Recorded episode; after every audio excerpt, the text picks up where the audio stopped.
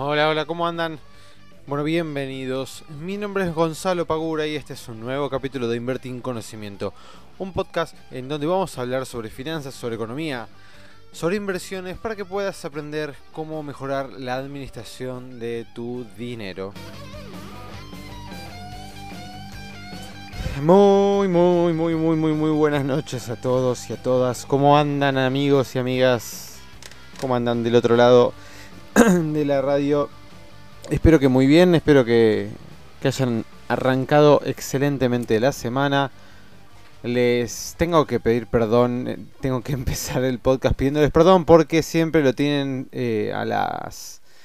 el miércoles bien tempranito y me nada, me tiré a chantas sinceramente porque ayer comenzó la primera edición del curso de finanzas personales, así que estuvimos hasta las ocho y media dando, dando la clase y bueno, sinceramente no tenía mucha ganas de seguir hablando este, al micrófono y, bueno, lo, dejé para hoy, pero, pero ya dado este antecedente de, de que no, no estoy con mucha ganas después de grabar. Lo voy a estar grabando el lunes para que lo sigan teniendo el miércoles a la mañana temprano. Así que sepan disculparme y bueno, ya lo tienen este nuevo episodio, es el número 14. Ya tenemos 14 episodios del podcast de Invertir en Conocimiento, una cosa de locos. Eh, donde en el día de hoy vamos a estar hablando sobre inversiones. ¿sí? Como ustedes saben, siempre las temáticas van variando. Un día toca economía, otro día toca finanzas personales, otro día toca inversiones. Bueno, le llegó el turno a las inversiones y vamos a estar hablando un poquito sobre riesgo, ¿sí? Que es eh, algo que generalmente nos frena muchísimo a todos nosotros y a todas eh, al momento de querer empezar a invertir nuestro dinero. Así que hoy el tema principal va a ser el riesgo. Pero primero, como siempre, vamos a ver un poquito qué estuvo pasando en nuestra economía en estos siete días de de ausencia entre podcast y podcast. Así que, en primero, o mejor dicho, en primer lugar, tenemos que ayer la bolsa se hizo pomada. Sinceramente, cayó fuertísimo. Eh, cuando digo ayer, me refiero al martes. Cayó muy, pero muy, muy fuerte. Eh, no en consonancia con los mercados extranjeros, si bien el mercado los índices de Estados Unidos también estaban bajando, pero digamos de una manera muy eh, muy muy pacífica. No no había ningún este antecedente, no mejor dicho antecedente no, no había ningún problema en particular, digamos, desde los mercados extranjeros para que las acciones argentinas sufrieran tanto como lo hicieron en el día de ayer. Algunas llegaron a caer hasta el 8%. Y hoy se dio una recuperación, no en la misma magnitud, un poquito más leve, pero recuperaron un poquito lo perdido en el día de ayer, sobre todo el sector eh, bancario. ¿sí? Así que hoy la bolsa dio un, poco de respiro a aquellos que están invertidos en acciones. Eh, se acuerdan hace, creo que la semana pasada fue que lo dije, que todavía no era momento de empezar a comprar acciones. Bueno, por ahora el mercado me estaría dando la razón eh, y estamos en un momento de mucha volatilidad, un momento muy cambiante, en donde eh, las subas y las bajas se están volviendo cada vez más punzantes, más fuertes, por lo cual si no estás muy en tema con el tema accionario, te recomendaría que por el momento lo dejes de lado, esperando así a la fecha de, por lo menos de las pasos, a ver qué es lo que pasa con las elecciones acá en, en Argentina. Eh, bien, después, lo que es tasa de interés y lo que es tipo de cambio. Tipo de cambio, en estos días entraron dólares de parte del agro, eh, que vendieron, eh, vendieron más dólares de lo que teníamos pensado y después ya las reservas del Banco Central tienen los fondos del FMI, unos 10 mil y pico de millones. Sí, 10 mil, creo que era 10.180 millones, una cosa así. Eh, que obviamente eso también calmó el mercado, hizo que descendiera nuevamente el tipo de cambio, hoy cerrando creo en 44 y pico. Yo mucho la cotización de lo que es los bancos no la miro porque sinceramente en los brokers, en algunos brokers, eh, podés comprar divisas, podés comprar dólares a un precio em, más económico. ¿sí? Por eso me, estoy basando básicamente en ese, que en mi broker está, lo están vendiendo 43,60.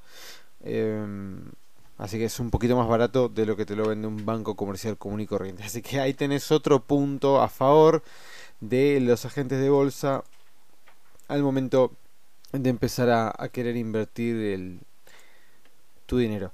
Después, a ver, ¿qué tenemos por acá? Hoy estuve leyendo. Sí, hoy estuve leyendo que de vuelta el, el sector este, de la industria cayó su capacidad instalada hasta niveles de febrero de 2002, lo cual nos atrasa increíblemente muchísimo. Em, que el sector metalúrgico está pidiendo paritarias del 20% por debajo de lo que es la estimación de inflación, que está en el 36%. Em, la parte judicial firmó unas paritarias en el 22,5%. Eh, y Sí, el sector turístico, eh, turístico de, Argentina em, cayó un 15,7%. Por lo cual todo nos indica que todavía la recesión sigue. ¿sí?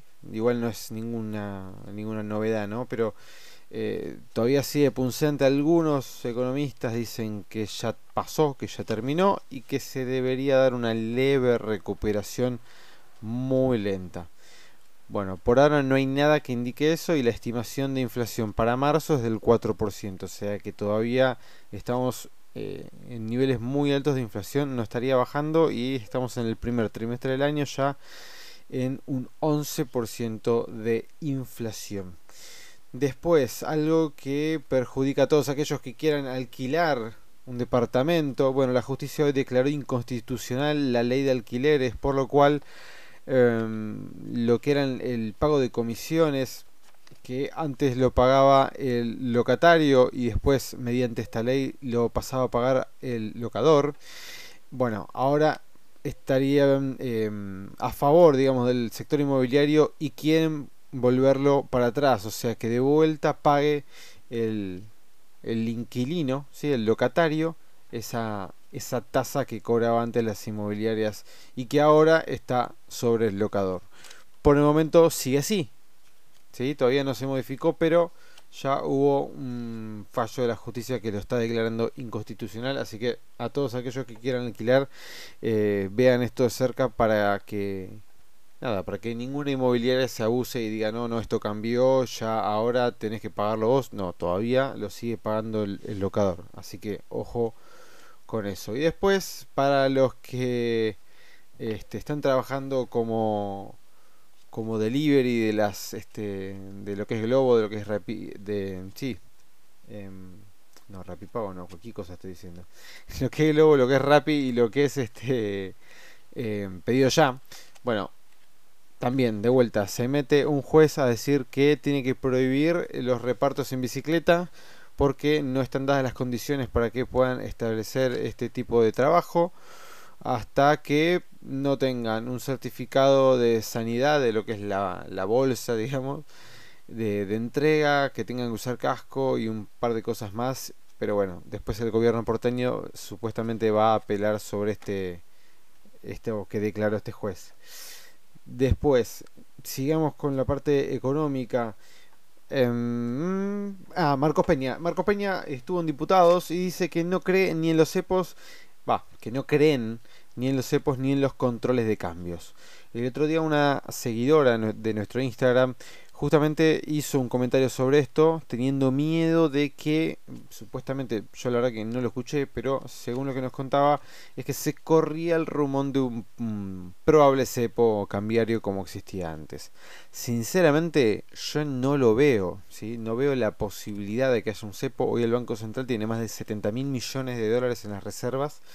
Eh, le acaba de entrar plata de, parte del FMI eh, y tenemos eh, sinceramente un tipo de cambio real bastante se está trazando un poquito en lo que es la competitividad pero digamos bastante más competitivo y no debería darse una fuga de capitales eh, como para poner un cepo. Si, si, se acuerdan en el momento que se puso el cepo cambiario fue justamente porque se estaban yendo divisas para el exterior, se estaba dejando seco al Banco Central y para frenar esto tuvieron que ponerle un cepo y dijeron acá nadie puede sacar los dólares que entran a la Argentina. Eh, ni empresas ni eh, los pequeños ahorristas como todos nosotros. Bueno, no sería el caso, no estaríamos ante un escenario de esa magnitud. No quiere decir que no pueda llegar a pasar, ya sabemos que acá puede pasar cualquier cosa, pero a priori, digamos, no es algo que me esté preocupando ni, ni creo que esté preocupando tampoco em, al mercado. Bien, bueno, vamos a empezar con la parte de, de riesgo, de riesgo sobre las inversiones. que es algo que mm, a todos nos frena, ¿no? Digamos, el miedo. Cuando hablamos de riesgo, estamos hablando de la posibilidad de ocurrencia de algo, ¿sí? Por ejemplo, la posibilidad de ocurrencia de perder X cantidad de plata, etcétera. Y eso lo trasladamos a un sentimiento que es bastante paralizante, que lo conocemos como el miedo.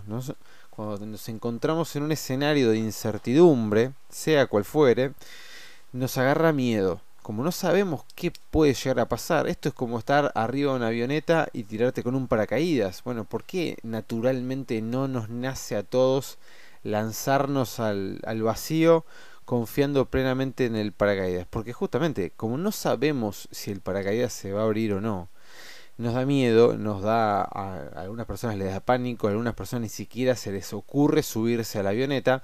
Entonces, ese miedo que nos frena por la incertidumbre, por el desconocimiento de lo que puede llegar a pasar, cuando lo trasladamos a las inversiones, ya sea en cualquier activo, nos lleva a cometer errores. ¿sí? Y primero quiero diferenciar dos tipos de riesgos. Hay un montón de riesgos diferentes, pero hay dos riesgos bien diferenciados y que creo que esto lo subí en algún momento a, a nuestra, en nuestra página de Instagram en algún posteo. Que son el riesgo sistemático y el riesgo no sistemático. ¿sí?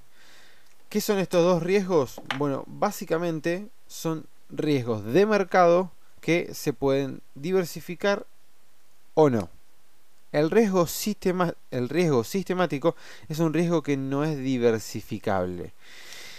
A ver, cuando quiero decir que no es diversificable, primero tendría que aclarar que al momento de hacer inversiones, lo que conocemos como la mejor estrategia es la diversificación de nuestro dinero en diferentes tipos de activos y armar con eso una cartera de inversión. ¿Por qué hacemos esto?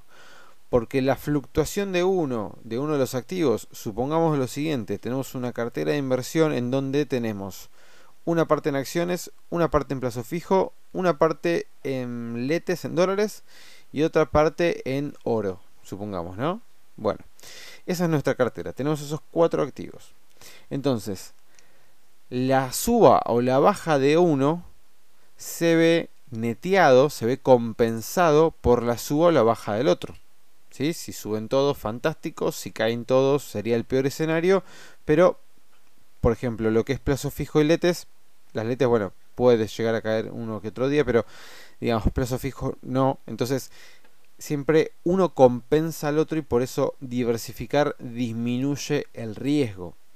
Entonces, volviendo a lo que decía antes, el riesgo sistemático, que es un riesgo de mercado, no es diversificable. ¿Y por qué no es diversificable? Porque afecta a todo el mercado. En igual proporción, no, quizás a algún sector de mercado lo afecte en mayor o menor proporción. ¿Cuál puede ser un riesgo sistemático?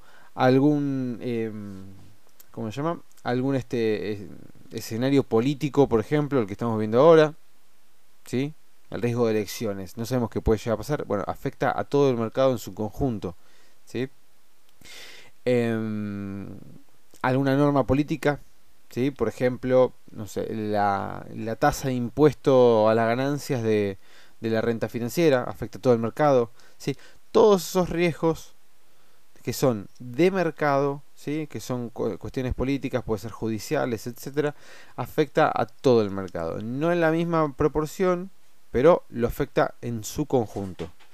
En cambio, el riesgo no sistemático es un riesgo directamente del activo que estamos invirtiendo, ¿sí? por lo cual es diversificable. Entonces, mediante una buena diversificación de nuestra cartera, podemos mitigar el riesgo y bajarlo a una mínima expresión. ¿sí? Em, entonces tenemos dos tipos de riesgos bien, bien marcados. Sistemático es un riesgo de mercado, no se puede diversificar. Riesgo no sistemático es un riesgo propiamente del activo y para lograr disminuir ese riesgo tenemos que hacer una buena diversificación de nuestra cartera de inversión. Después, dados estos dos riesgos, tenemos otros tipos de riesgos. ¿Cuáles son? Riesgo de tipo de cambio. Todas este, inversiones que hagamos en pesos van a tener riesgo de tipo de cambio. ¿sí? Ante una devaluación podemos quedar en dólares en eh, una menor medida de la que teníamos antes. Por ejemplo, lo que pasó en el 2018. Tenemos riesgo de iliquidez. ¿sí? ¿Qué es el riesgo de iliquidez? Bueno, primero tenemos que definir qué es la liquidez. La liquidez es la facilidad de la transacción de un activo. ¿sí? Por ejemplo, lo más líquido que podemos llegar a tener son los billetes. ¿Por qué? Porque dentro de una economía, por ejemplo, dentro de la Argentina, cualquier este, persona te va a aceptar los pesos argentinos como medio de cambio. Por eso son líquidos. ¿sí? Ahora, si vos tenés una casa, no es tan líquido como los billetes porque no tiene un mercado en el cual sabes que rápidamente te puedes desprender de esa casa si la querés vender. ¿Sí? Entonces tenemos riesgo de liquidez. ¿Qué puede pasar? Que nosotros queramos vender un activo y del otro lado no tenemos una contraparte que esté dispuesta a comprarlo a un precio que nosotros dispongamos. Esto generalmente lo podemos llegar a encontrar en acciones del panel general, por ejemplo, o en algunos bonos que no tengan mucha liquidez, en donde tenemos X acción, por ejemplo, eh, no sé, Metrogas, se me viene a la, mente, eh, en donde no tiene una liquidez constante. Entonces quizás estamos tratando de vender un precio y no lo podemos terminar de vender ese precio porque no tenemos un, demandante del otro lado que esté dispuesto a comprar. Después tenemos, em, ya dije, riesgo de tipo de cambio, riesgo de liquidez, eh, riesgo sistemático, no sistemático. ¿Qué más? Bueno, en el caso de los bonos, riesgo de default. ¿sí? Si vos estás invertido en bonos, sabés que te lo pueden llegar a defaultear, mayormente si son bonos en moneda extranjera. Generalmente si son bonos en pesos, no es, es más fácil, digamos, no, no, pasa eso que se defoltea. Pero cuando es en moneda extranjera, cuando no es en moneda doméstica, ¿sí? Y ya sabemos de eso, pues hemos la deuda más de 5 veces en nuestra historia. Entonces, te pueden llegar a defoltear la deuda. ¿Qué puede llegar a pasar? Y bueno, en su momento se va a paralizar el pago de cupones, los precios de los bonos se hunden y vas a estar en un montón de tiempo a pérdida hasta que puedan llegar a un acuerdo, hagan una reestructuración de esa deuda y te vuelvan eh, a pagar. Estos son algunos de los riesgos, no son todos, ¿sí? no son todos, pero son algunos de los riesgos que te puedes llegar a encontrar al momento de invertir y que es interesante que lo tengas en cuenta eh, si estás a punto de tomar una, una acción en tu, con tu dinero. ¿sí? Eh, así que es muy importante que tengas en claro dos cosas. Hay un riesgo que no puedes diversificar, que afecta a todo el mercado, hay otro que sí, que lo vas a lograr armándote una buena cartera de inversión. Y después trata de tener una parte de esa cartera dolarizada, así tenés un riesgo de tipo de cambio un poco más bajo. Desde ya, muchísimas gracias de vuelta por estar escuchando. Perdón de vuelta por estar subiendo esto a esta hora, que ya es tardísimo, son las 11 de la noche. Eh, y bueno, como siempre, por favor, compártanlo, pásenselo a alguien que sepan que le puede llegar a gustar, que le puede llegar a servir es muy importante la difusión de este podcast para mejorar la vida financiera de todas las personas. No, no, en serio. Eh, difúndanlo así esto se sigue, esto sigue creciendo eh, y la comunidad de invertir en conocimiento sigue aumentando todos los días. Les mando un fuerte abrazo, espero que sigan muy pero muy muy bien y cualquier consulta, duda o consejo que tengan me lo mandan directamente a nuestra casilla de mail que es contacto arroba is-arg.com.ar. Chao.